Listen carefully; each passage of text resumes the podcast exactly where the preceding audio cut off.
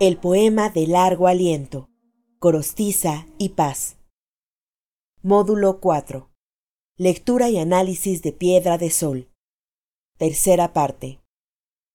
Hay una figura que usa, no que usa, no está hecha, que Paz inventa y que usa mucho, es hacer como metamorfosis de sucesivas que hagan que nosotros no podamos captar más que muy evanescentemente las metamorfosis. Hay un momento que dice, hombre árbol de imágenes, palabras que son flores, que son frutos, que son actos.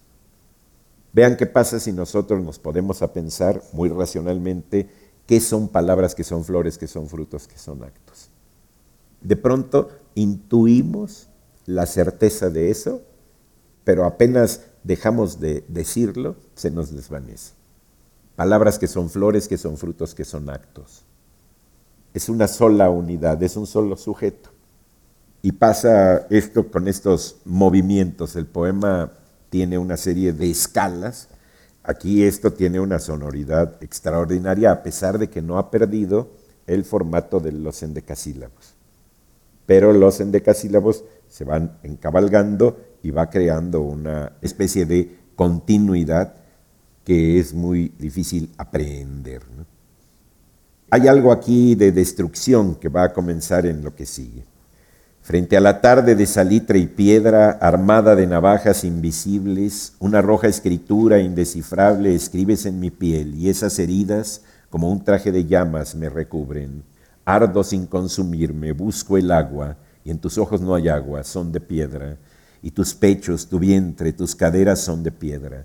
Tu boca sabe a polvo, tu boca sabe a tiempo emponzoñado, tu cuerpo sabe a pozo sin salida, pasadizo de espejos que repiten los ojos del sediento, pasadizo que vuelve siempre al punto de partida.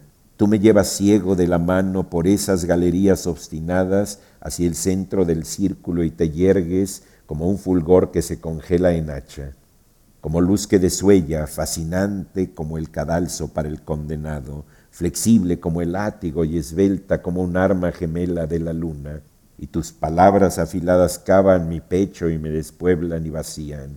Uno a uno me arrancas los recuerdos, he olvidado mi nombre, mis amigos gruñen entre los cerdos o se pudren, comidos por el sol en un barranco. No hay nada en mí sino una larga herida, una oquedad que ya nadie recorre, presente sin ventanas, pensamiento que vuelve, se repite, se refleja y se pierde en su misma transparencia, conciencia traspasada por un ojo que se mira mirarse hasta anegarse de claridad. Yo vi tu atroz escama, melucina, brillar verdosa al alba. Dormías enroscada entre las sábanas y al despertar gritaste como un pájaro y caíste sin fin, quebrada y blanca. Nada quedó de ti sino tu grito, y al cabo de los siglos me descubro con tos y mala vista, barajando viejas fotos. No hay nadie, no eres nadie, un montón de ceniza y una escoba, un cuchillo mellado y un plumero, un pellejo colgado de unos huesos, un racimo ya seco, un hoyo negro y en el fondo del hoyo los dos ojos de una niña ahogada hace mil años. Esa mujer, pues, que apareció al principio y que luego fue todas las mujeres y ninguna, que fue la mujer mítica y la mujer que aparece de la escuela a las 5 de la tarde. Aquí comienza a haber una transformación. Si al principio la había puesto como una mujer de agua, aquí y no hay y en tus ojos no hay agua, son de piedra y tus pechos, tu vientre tus caderas son de piedra, tu boca sabe a polvo. Es esa sequedad pues que está en, siendo producida por ese tiempo continuo. El tiempo cierra su abanico y dentro de ese abrazo de tiempo va eh, destruyendo a sus criaturas. He olvidado mi nombre, hay aquí una alusión a, a Ulises. ¿Quién eres tú? Nadie, le dice Ulises a Polifemo. Y cuando Ulises llega a la isla de Circe, Circe convierte a su tripulación en cerdos. He olvidado mi nombre, mis amigos gruñen entre los cerdos o se pudren comidos por el sol en un barranco. Ese viajero ha quedado, según yo, según siento que a eso se refiere, atrapado por esta Melusina, por esta mujer que tiene esta transformación en serpiente. Melusina es el hada o la náyade que por encerrar a su padre, el rey Elinas, en una montaña fue condenada a volverse todos los sábados serpiente de la cadera de los pies. Esa es la anotación que pone José Emilio Pacheco de esta Melusina. Entonces, aquí, yo vi tu atroz escama, Melusina, brillar verdosa al alba, dormías enroscada entre las sábanas. Es decir, ese lado melusino de la mujer también lo ha experimentado. No eres nadie, un pellejo colgado de unos huesos, un racimo ya seco, un hoyo negro. Vean el contraste de esas imágenes con la aparición hidratada y casi eh, arquitectónica de la mujer del principio. Esa niña ahogada hace mil años. Aquí hay unas estrofas que a mí me gustan mucho y voy a ellas. Miradas enterradas en un pozo, miradas que nos ven desde el principio, mirada niña de la madre vieja que ve en el hijo grande un padre joven, mirada madre de la niña sola que ve en el padre grande un hijo niño, miradas que nos miran desde el fondo de la vida y son trampas de la muerte, o es al revés Caer en esos ojos es volver a la vida verdadera. Ha caído en esos ojos, recuerden que se detiene cuando entra en la memoria frente a unos ojos, cayó en esos ojos y hay este proceso de destrucción. Ahora, analizándolo ya, quitándole un poquito la continuidad, vean esos versos de mirada niña de la madre vieja que ve en el hijo grande un padre joven. Esas son todas las resonancias que puede lograr un magnífico poema. Hagan la imagen, mirada niña de la madre vieja, piensen en una madre vieja, pónganle esa mirada niña, viendo que se le aniña cuando ve en el hijo grande a un padre joven. Subir y bajar, subir y bajar, contrastar todo eso. Mirada madre de la niña sola, ahora pásense a la niña, que ve en el padre grande un hijo niño, cuando los nietos comienzan a uno a cuidar. Estos versos son una maravilla, estos cuatro versos. Yo este, he tratado de aprendérmelos y siempre me equivoco, al menos en alguna palabra. Ahora entra aquí en una parte que es de recuerdos concretos, ya no abstractos, porque comienza a pensar ya hay referencias a lugares específicos. A Paseo de la Reforma, a Christopher Street, al Hotel Bernet, lo leo. Y me detengo en Madrid, 1937. Dice, caer, volver, soñarme y que me sueñen otros ojos futuros, otra vida, otras nubes, morirme de otra muerte. Esta noche me basta. Y este instante que no acaba de abrirse y revelarme dónde estuve, quién fui, cómo te llamas, cómo me llamo yo. Hacía planes para el verano y todos los veranos en Christopher Street hace 10 años, con Phyllis que tenía dos hoyuelos donde bebían luz los gorriones. Por la reforma Carmen me decía, no pesa el aire, aquí siempre es octubre. O se lo dijo a otro que he perdido, o yo lo invento y nadie me lo ha dicho. Caminé por la noche de Oaxaca inmensa y verdinegra como un árbol, hablando solo como el viento loco, y al llegar a mi cuarto, siempre un cuarto, no me reconocieron los espejos. Desde el Hotel Bernet vimos al alba bailar con los castaños. Ya es muy tarde, decías al peinarte y yo veía manchas en la pared sin decir nada. Subimos juntos a la torre, vimos caer la tarde desde el arrecife, comimos uvas en Vidar, compramos gardenias en Perote, nombres, sitios, calles y calles, rostros, plazas, calles, estaciones, un parque, cuartos solos, manchas en la pared, alguien se peina, alguien canta a mi lado, alguien se viste, cuartos, lugares, calles, nombres, cuartos. Entra en la zona de recuerdos concretos. Y es genial porque a nosotros que no estuvimos en el Hotel Bernet viendo al alba bailar los castaños, hacemos la experiencia. Dentro de un poema no necesita el poema tener un nivel de abstracción, tener paredes delgadas, aéreas, airosas como teóricas, para que nosotros sintamos esa experiencia. Yo no sé dónde, qué es Vidart o dónde es Vidart, Pero cuando dice comimos uvas en Vidar, yo digo, yo comí uvas en Vidar también. Porque las uvas de Vidar, recuerdan que son un poquito, tienen un color entre verde y morado. Son una maravilla de uvas. Al cortarlas eh, con los incisivos, se desprenden muy fácilmente y son muy jugosas. Las de Vidar. Vidar pesa. Vidar se nos convierte en una entidad que aunque no conozcamos, ya recorrimos y ya habitamos por obra y gracia del texto. Los que sean de Oaxaca, caminé por la noche de Oaxaca inmensa y verde y negra como un árbol, van a decir, no, pues sí es cierto, sí es cierto, así es.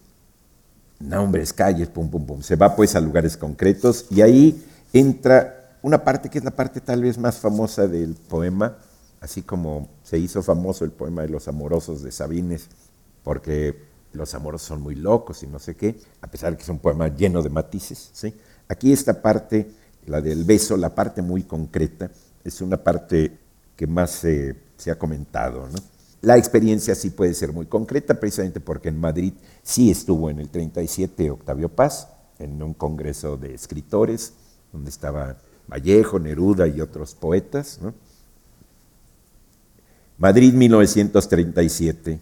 En la Plaza del Ángel las mujeres cosían y cantaban con sus hijos. Después sonó la alarma y hubo gritos casas arrodilladas en el polvo, torres hendidas, frentes escupidas y el huracán de los motores fijo. Los dos se desnudaron y se amaron por defender nuestra porción eterna, nuestra ración de tiempo y paraíso, tocar nuestra raíz y recobrarnos, recobrar nuestra herencia arrebatada por ladrones de vida hace mil siglos, los dos se desnudaron y besaron porque las desnudeces enlazadas saltan el tiempo y son invulnerables. Nada las toca, vuelven al principio. No hay tú ni yo, mañana, ayer ni nombres, verdad de dos en solo un cuerpo y alma, oh ser total.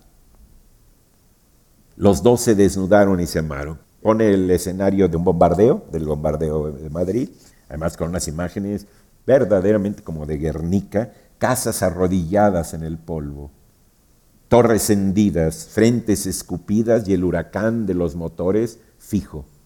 Ese oxímoron suena muy bien para crear e incrementar el terror del asunto. Y entonces los dos se desnudaron y se amaron. ¿Qué hacen en medio de esa muerte?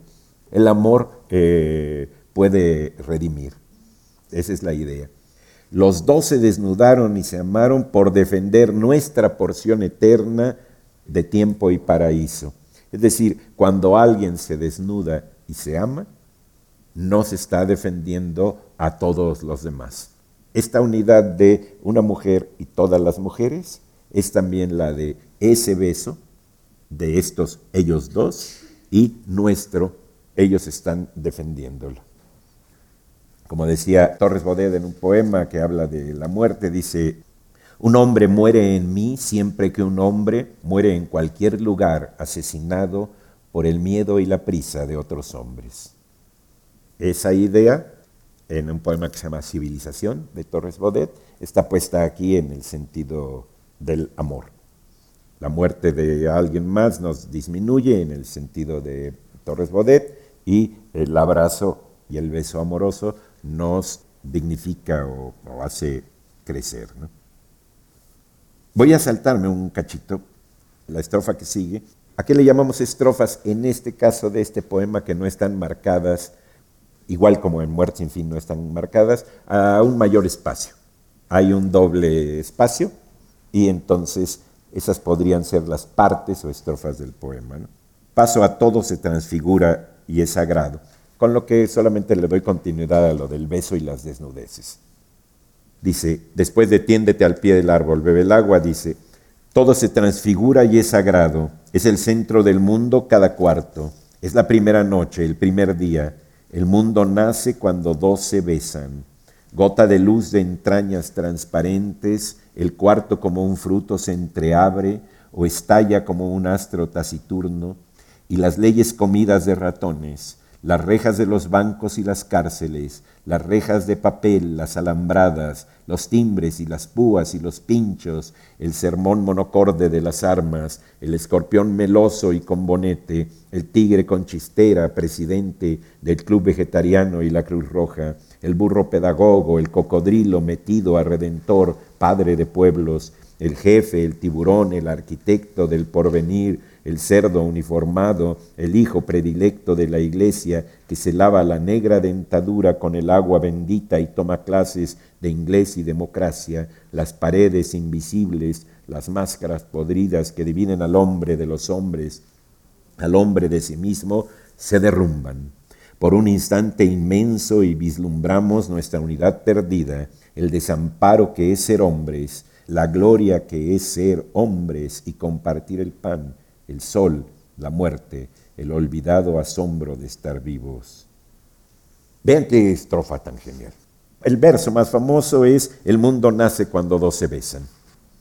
Y en ese El mundo nace cuando dos se besan, luego viene una enumeración ya de roles sociales, de oficios, de máscaras, de profesiones, de estamentos, de jerarquías, y realmente es como para leerla mordiendo las palabras. Igual como hay sensaciones que nos dan una sensación de tacto muy delicado, como la rosa aquella que iba por el labio en el poema de Muerte sin fin. Aquí el burro pedagogo, ¿sí? perdonando a la persona, el cocodrilo metido a redentor, padre de pueblos, el jefe con mayúscula, el tiburón, el arquitecto del porvenir, el cerdo uniformado, esa retaíla porque también es un elemento de enumeración, eh, digamos, retóricamente se trata de un momento de enumeración, uh, va bajando hasta, se derrumban por un instante inmenso, es ese instante del beso, y vislumbramos nuestra unidad perdida. Es decir, el famoso mito del andrógino original. Éramos una unidad, hombres y mujeres, y por eso queremos volver a hacernos unidad. Por eso tanto afán y tanto afán y tanto afán y ya no lo voy a seguir fingiendo.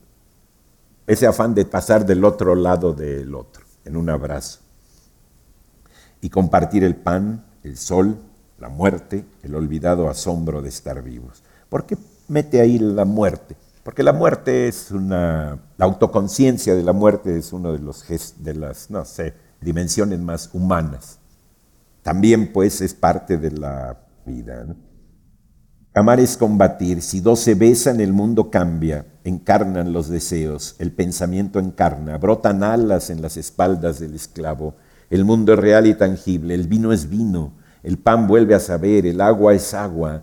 Amar es combatir, es abrir puertas. Dejar de ser fantasma con un número a perpetua cadena condenado por un amo sin rostro.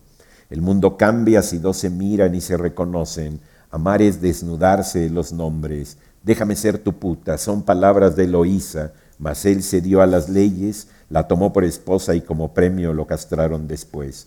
Mejor el crimen, los amantes suicidas, el incesto de los hermanos como dos espejos enamorados de su semejanza, qué maravilla. Mejor comer el pan envenenado, el adulterio en lechos de ceniza, los amores feroces, el delirio, su yedra ponzoñosa, el sodomita que lleva por clavel en la solapa un gargajo, mejor ser lapidado en las plazas que dar vuelta a la noria que exprime la sustancia de la vida, cambia la eternidad en horas huecas, los minutos en cárceles, el tiempo en monedas de cobre y mierda abstracta. Este momento es un momento muy interesante.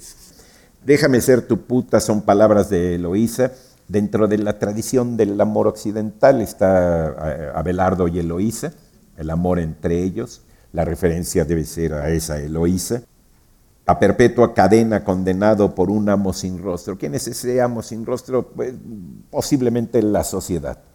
Porque aquí plantea luego un elemento de, digamos, de compromiso, de contrato social, que es el de que la tomó por esposa y como premio lo castraron después se ve que Octavio Paz no estaba en un momento conyugal muy floreciente y eso, bueno, se proyecta. ¿no?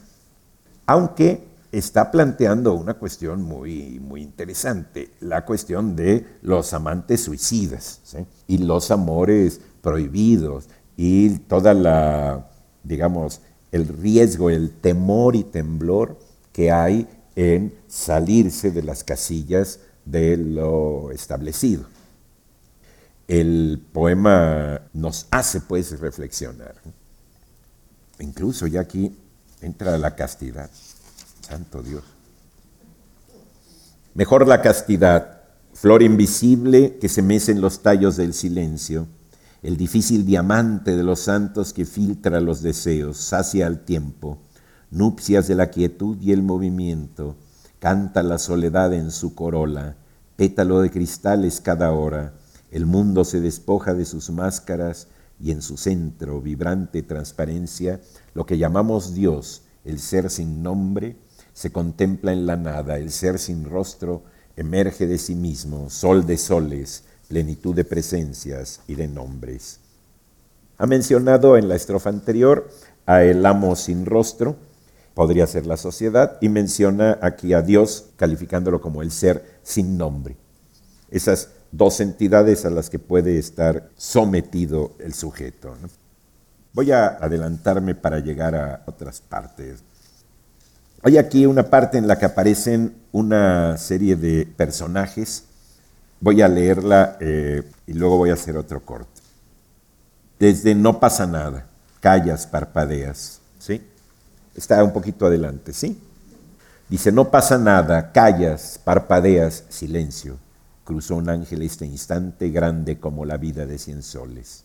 No pasa nada, solo un parpadeo y el festín, el destierro, el primer crimen, la quijada del asno, el ruido opaco y la mirada incrédula del muerto al caer en el llano ceniciento. Agamenón y su mugido inmenso y el repetido grito de Casandra más fuerte que los gritos de las olas. Sócrates en cadenas, el sol nace, morir es despertar, Critón, un gallo esculapio, ya sano de la vida. El chacal que diserta entre las ruinas de Nínive, la sombra que vio Bruto antes de la batalla, Moctezuma en el lecho de espinas de su insomnio, el viaje en carretera hacia la muerte, el viaje interminable más contado por Robespierre minuto tras minuto, la mandíbula rota entre las manos, churruca en su barrica como un trono escarlata, los pasos ya contados de Lincoln al salir hacia el teatro, el estertor de Trotsky y sus quejidos de jabalí, Madero y su mirada que nadie contestó, porque me matan? Los carajos, los ayes, los silencios del criminal, el santo, el pobre diablo, cementerios de frases y de anécdotas que los perros retóricos escarban, el delirio, el relincho, el ruido oscuro que hacemos al morir y ese jadeo de la vida que nace y el sonido de huesos machacados en la riña y la boca de espuma del profeta y su grito y el grito del verdugo y el grito de la víctima.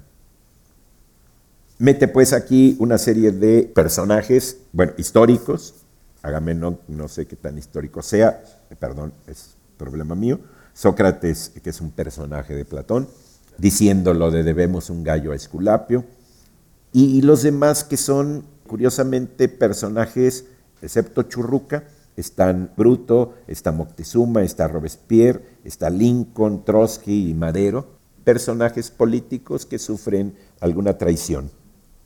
Churruca, según leí, es un soldado de Trafalgar que ha perdido una pierna o las dos en la batalla, pero que pide que lo coloquen sobre un barril de pólvora para seguir combatiendo. Ese es el único no político metido ahí. Esa nota es de esas notas que solamente José Emilio Pacheco podía encontrar. ¿no?